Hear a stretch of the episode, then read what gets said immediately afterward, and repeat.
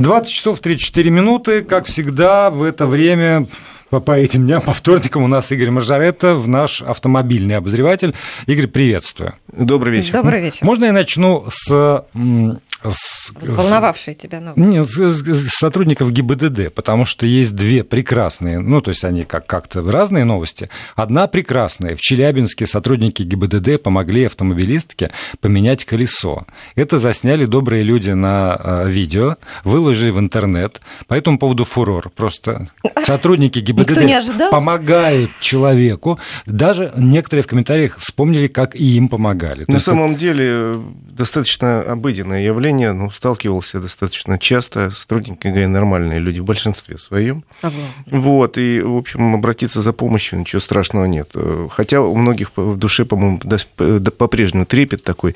Лучше не подходить к этому человеку, он найдет к чему пристать, к чему придраться. Но, в принципе, нормальные люди помогают и довольно часто, я не знаю, вытаскивают из сугроба, там, я знаю случаи, там, отпаивают людей замерзших там чаем. Ну, Спасибо большое, есть среди них прекрасные люди. И еще одна новость, видимо, здесь требуется, не знаю, хотя бы моральная поддержка. Самый честный гаишник, так назвали э, сотрудника ГИБДД в, Ханты, в Ханты-Мансийском округе после того, как он выложил у себя там на странице в одной из социальных сетей э, данные, ну, видео со своего регистратора по поводу того, как э, два человека в, в пьяном виде рассекают, а его начальство это дела положило под сукно. Он, не будь дурак, написал письмо президенту Российской Федерации Владимиру Путину. Оттуда пришла значит, бумага разобраться, но пришла, естественно, к его же руководителям в Ханты-Мансийский округ. В итоге его уволили по, э, с обвинением за совершение поступка, порочащего честь и достоинство сотрудника полиции. При этом прокуратура подтвердила наличие там, алкоголя в крови, то есть никто не отрицает, что факт, э, факты такие были, но этого парня Андрея Ласкина ну, выкинули со службы. Ну, во-первых, если говорить конкретно, а что он ожидал? Ни, ни одна силовая структура военизированная не любит людей, которые выносят ссор из избы. Будь такая ситуация в честнейших штатах или там в любой другой стране, съели бы все равно. Можете посмотреть любой полицейский сериал. Да, ну а что делать в таком случае? Бороться до конца. Если уж решил однажды выложить это видео и доказать, что его начальники не правы, э, увольня что он ожидал, что ему дадут грамоту, медаль, э, поцелуют его в лобик, ну, ничего подобного. Еще раз говорю, ни одна военизированная структура, ни одна фирма не любит людей, которые пытаются бороться с существующими правилами. Это в любой стране самая демократическая мера происходит. Мы тут не исключение, можно нас как угодно обзывать, но э, вот его задача теперь бороться до конца, идти в прокуратуру, подавать в суд, пусть восстанавливают, на каких основаниях меня уволили. И он должен был понимать, что если он пошел против системы, он должен быть святее римского папы, что будут придираться ко всему, что он опоздал на одну минуту, что он там, я не знаю, во время развода почесал себе бок. Э, ну, любой повод найдут придраться, нашли, придрались, бороться дальше. Это единственный способ. Я знаю случаи, когда люди из ГИБДД, из ГИБДД вылетали и восстанавливались. Правда, потом сами уже увольнялись, ну, но с чувством да. выполненного долга. Ситуации такие были. ГИБДД – обычная наша э, структура с остатками совковой психологии. Ну, а что пойдешь? Найдите у нас другую. Ну что ну, же, в таком случае еще бороться, раз, а мы еще морально поддерживаем, один конечно. такой ну, борец, ну, да. Назову это ну, имя, Андрей пострадал. Ласкин, Ханты-Мансийск, э, мы должны знать э, своих героев. героев. Будем надеяться, что он все-таки победит, восстановится. Сможет ли он дальше служить? Придется ему, может, переезжать куда-то, не знаю. Сложно ему будет очень. Ну, безумство храбрых поем и песню. Ну что, а теперь, может быть, к новостям авторынка? Да, с удовольствием. Да, а, несколько интересных было новостей сегодня. Вот, в частности, такая, что иностранцы скупают люксовые иномарки в России – и а, падение курса вот рубля привело к наплыву таких перекупщиков, а, которые интересуются именно авто премиум класса. Конечно же. Да, Bloomberg вот сообщает о том, что вот треть автомобилей Land Rover, проданных в машине, проданных в России в январе-апреле 2016 года, ушли на экспорт. Ну, так оно и есть, понимаете. У нас в рублях цены сейчас очень сладкие, цены на автомобили, тем более люксовые, по сравнению с европейскими, достаточно низкие. Вы вот, э, говорить про Land Rover, я не знаю. Я считал тут на днях цены на автомобили Cadillac э, XT5 в Европе такой стоит 68 тысяч евро, а у нас в пересчете на евро с нашим хорошим курсом примерно 55-56 тысяч. То есть разница больше 10 тысяч евро на новый автомобиль. Это на новый, да? На новый. Это, это, в общем, тема для того, чтобы сорваться и поехать. Я выяснял, там а куда везут. Достаточно много везут в стороны Скандинавии. Ну, им там рядом в Питер заехали. Шведы, финны, у них цены э, вообще выше, чем в среднем по Европе. Я говорю, что разница по немецким ценам, по Кадиллаку 10 тысяч евро. Да, а если взять финские всегда, или да. шведские, они еще выше будут. Поэтому есть, есть смысл поехать. Очень активно повезли подержанные люксовые автомобили из России за рубеж. Тоже благодаря нашему курсу нынешнему стало для иностранцев выгодно сюда приехать, купить какой-нибудь трехлетний условный Мерседес и увезти себе в Германию. С одной стороны смешно, а с другой стороны нормальный бизнес. Более того, на этом фоне активизировались многие компании наши, которые производят новые автомобили. Причем я говорю не только о традиционных марках. У нас «Лада» активно э, осваивает рынки, допустим, возвращается на рынки Восточной Европы. У нас газ активно очень сейчас работает э, на Балканах, например в Сербии хорошо продают, в Черногории, в Турции они сделали даже сборочный завод, несмотря на все проблемы с турками. Завод работает, и в Турции производят газели и продают, там есть спрос. Видимо, скоро проблема закончится. 6 ну, августа я Улюкаев встречается со своим коллегой, Но, и ну, уже заявлено, а, что даже турецкий поток не похоронен. Да. Начали продавать активно иностранцы, которые имеют в России сборочные производства, предлагать автомобили. Например, Рено, э, автомобили, произведенные в Москве и в Тольятти, теперь активно продает э, во Вьетнаме, и сейчас э, будут продавать в Африке в нескольких странах. Вот сегодня было сообщение о том, что э, Калужский завод Volkswagen начал поставлять машины Volkswagen в Мексику. Где-то Мексика. Ну, оказывается, спрос есть на эти автомобили, потому что, во-первых, эта модель делается только для России, полоседан, а в небогатой Мексике, видимо, на это и есть спрос. Там ну и повезли, вот говорят, две с половиной тысячи до конца года продадим. Это потому, что, ну вот эти вот, особенно то, что у нас собирается, это потому, что здесь спрос оказался ниже прогнозируемого? Значит, смотрите, здесь, во-первых, у нас рынок достаточно плохо себя чувствует, он проседает и сильно, и, в общем, пока я не вижу перспектив для взлета. Заводы есть, заводы современнейшие, они могут производить достаточно много продукции, и можно, конечно, их закрыть, сказать, мы откроем после того, как кризис кончится, но это нелепо. Поэтому что-то продается здесь, а что-то они пытаются пристроить где-то там, и, оказывается, есть спрос. Вот питерский завод Nissan, например, активно сейчас смотрит, э, занимается этим, чтобы продавать автомобили, произведенные в Европе, в том числе в Англии, между прочим. Э, значит, э, насколько я знаю, завод Volkswagen в Калуге свою продукцию не просто вот сейчас в Мексику повез, они двигатели еще производят, они сделали завод двигателей, они могут производить больше, чем надо для российского производства. Они, опять же, эти двигатели повезли уже в Европу, там на европейские свои заводы. То есть все ищут возможность не сокращать производство за счет выхода на мировые рынки. Это очень тяжело. Никто наших производителей там не ждет. Э, это реально большая конкуренция. У нас все мировые автозаводы производят сейчас продукции, примерно э, могут производить на треть больше, чем э, спрашивает рынок. То есть запас по мощностям во всем мире очень велик. Но наши как раз могут конкурировать, а, за счет невысокой цены, она благодаря курсу рубля ниже может быть. Во-вторых, государство у нас собирается э, помогать э, за счет того, что оплачивает, допустим, сертификацию в новых, на новых рынках в новых странах. И в-третьих, государство обещает производителям, если они будут вывозить свою продукцию на экспорт, э, частично компенсировать перевозку.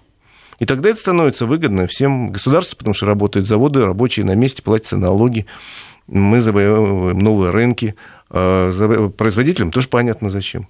То есть это вообще хорошая тема, но тяжелая, не могу сказать какая, потому что рынок сложный, в каждой стране есть защитные меры по защите рынка, таможенные пошлины у нас тоже такие есть, есть сложные там, системы сертификации, есть сложные системы вхождения на рынок, где, в общем, там своих хватает, называется.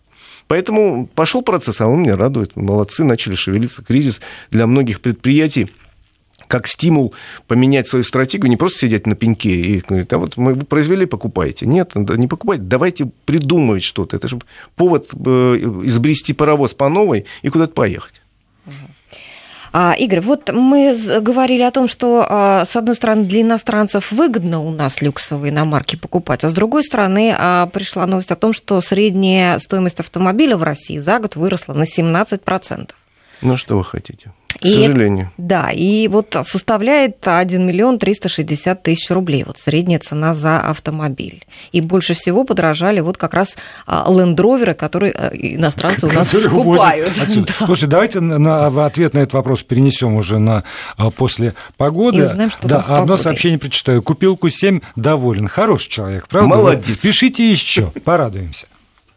Продолжаем э, говорить. Игорь Мажарет, наш автомобильный эксперт, здесь в студии. Забыли мы напомнить координаты для того, чтобы вы тоже могли присылать свои вопросы и пожелания Игорю. СМС-портал 5533, слово «Вести» в начале сообщения, либо пользуйтесь WhatsApp, там наш номер 8 903 170 6363. 8 903 170 6363. Постараемся ответить на вопросы, которые поступят. Ну, заговорили мы до нашего перерыва о том, что подорожали автомобили, да, у нас в стране прилично так, вот в среднем на 17%, э, э, больше всех подорожали Land Rover, потом идут Audi, Lexus, Mitsubishi, Mercedes-Benz и Mazda. Вот, вот ну, самые друзья, надо понимать, что это подорожали автомобили в рублях в валюте, если пересчитывать, они по-прежнему даже дешевле, чем были два года назад, если пересчитывать валюту. Надо понимать, что у нас в течение э, позапрошлого и начала прошлого года курс рубля по отношению к валютам изменился в два раза. Считайте, на 100%.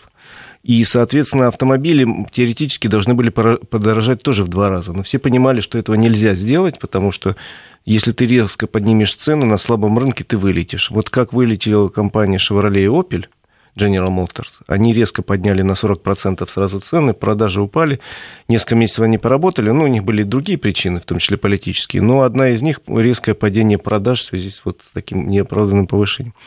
Они сказали, мы не будем работать в убыток. Поэтому все компании потихоньку подтягивают цены, потихонечку.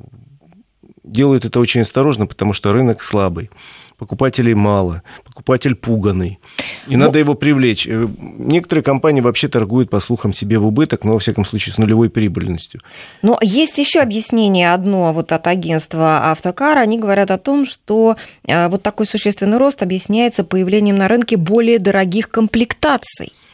Значит, есть спрос на Тоже вариант. Это на рынке время от времени появляются новые модели вообще. Новая модель, как правило, дороже предыдущей. Новые комплектации. Но скорее все-таки э, речь идет о том, что все производители очень мало-мало, но потихоньку подтягивают. Я вот регулярно слежу за темой, поэтому там вижу Оп, смотрю, там какая-то компания подняла на 3% на разные комплектации, другая подняла на 4%. И смотрят. Так, покупатели реагируют нормально, вроде как ничего оттока нет, значит, можем еще чуть-чуть поднять. Потому что очень слабый рынок, но при этом резко поднять э, цену, теоретически все бы хотели вернуться к тем ценам, которые были сейчас в валюте. Потому что валютная составляющая в любом автомобиле, неважно, называется он Лада, Рено или Мерседес, э, достаточно велика. Ну, разный процент, но все-таки велика. Поэтому автомобили в рублях, увы, будут дорожать, к сожалению. И э, к концу года, наверное, ну, если рубль останется в тех же э, сейчас пределах, как сейчас, все равно цена автомобиля чуть подтянется, там, может быть, на 5%, допустим. Ну, логика э, поднимать потихоньку, она мне понятна, но мы сталкиваемся с другой логикой. Зарядить цену на проезд, например, по платной дороге, а потом потихоньку ее снижать. И там тоже в поисках дна, что называется? В поисках соотношения между спросом и предложением. Ну, это бизнес, потому что я, я уже понял, что ты ведешь речь о трассе М11, где э, было очень много возмущений по поводу высокой стоимости проезда в Шереметьево, в Зеленоград и в Солнечногорск. Э, компания, э, это частная компания, которая построила эту дорогу с нуля, и формально она имеет полное право там сама вставить, как любой магазин. Имеет же право поставить цену на колбасу сам. Да, ну, только потом он эту тухлую колбасу сам и будет есть. Да, поэтому да. это проблема компании, которая должна, с одной стороны, э, отбить вложенные деньги. Они же, э, это российско-французская компания большая. Они вложили деньги, они их брали в кредит. Они, с одной стороны, должны отбить, с другой стороны, ищут вот некую компромисс. Вот сейчас они объявили, буквально сегодня я слышал о том, что э, вводится более льготная система абонементов, как в метро. Значит, соответственно, если ты покупаешь абонемент на 20 поездок, то стоимость проезда, допустим, от Москвы до э, Солнечногорска будет там не 500 рублей, а 300 э, стоимость проезда до Зеленограда будет там не 300 рублей, а 200. А вот это уже э, для вас, автомобилистов, это уже деньги на разумные? Ну, это сложно я вообще сказать. бесплатно люблю ездить. Вот Все любят, скажу. Я вот Друзья, бесплатно. исходим из того, что все любят бесплатно. Больше всего все мы любим халяву, как бы мы ни назывались русские или французы. Французы, надо сказать, еще больше, чем нас халявы любят. Я знаю это много раз был и учился наблюдал. Вот, поэтому еще раз говорю, лучше всего бесплатно, но в принципе надо понимать, что дорога построена как дублер существующий. Хочешь бесплатно, вот тебе есть М10, пожалуйста, езжай. Да, там пробки, она хуже по качеству. Но это же вариант такой. Вот есть дороже, но лучше. Дешевле, бесплатно, но чуть-чуть хуже. И поэтому возмущение и крики «отдавайте там у них...» Одно время даже кричали «национализируем дорогу», что вообще безумие. Они построили за свои деньги, еще раз говорю, это не государственные средства. Это вопрос бизнеса, и я надеюсь, что люди, которые ведут этот бизнес, хорошо понимают. Вот сейчас предлагают абонемент, классно. Предлагают э, там скидки там, на определенные виды проезда. Ну, отлично. Увеличили ночное время, вот сейчас они там... Ночное время дешевле, считалось раньше с 12 часов ночи, теперь считается с 10 вечера. Ну и отлично, я только приветствую я сам с удовольствием езжу, правда, тоже люблю экономить, езжу туда, если как раз время поджимает, уже вижу пробка, не надо поехать. Так, За- за, за 300. Да, Давайте к вопросам слушателей. Вот этот человек, который ужасно доволен Q7, пишет в подробностях, что заплатил 90 тысяч, а в Германии бы пришлось 11, э, 100 118 заплатить, и он обклеивает свой автомобиль бронепленкой. Рекомендуете ли вы, э, Игорь, спрашивает человек, оклеивать себя бронепленкой? Э, Ну, это уже ваш вопрос, ваша проблема, оклеивать или нет. Я думаю, что это излишне, потому что производители сейчас дают достаточно серьезную на кузов гарантию, минимальная в мире, насколько я знаю, 7 лет, а то и более. И э, обклеивать ее еще какой-то бронепленкой, но, может, лучше, я не знаю, возить с собой гараж периодически накрывать. Это уже Я излишне. думаю, скажете, возить с собой пулемет. Нет, ну что вы. Хотя, если вам очень нравится, да ради бога. Но, по-моему, это излишне. Это все равно, знаете, как э, во времена моей юности говорили, что обязательно автомобиль надо антикоррозийкой снизу намазать. Битумом. Э, Нет, такая штука была, пуш-сало. Я, помню, такая дрянь. Но никто не будет сейчас этим пуш-салом мазать. Все понимают, что достаточно хорошая коррозийная стойкость днища любого автомобиля. То же самое кузов кончается. Так, теперь вот э, что Игорь может сказать? Заравон R2, я не знаю, что это такое. Заравон R2, я набор букв перечисляю. Потому что человек хочет купить, Михаил, а информации нигде не может найти, Значит, только на радио. понимаете? Равон, э, это А очень погуглить радует. никак. Равон R2, это, насколько я помню, бывший Chevrolet Spark.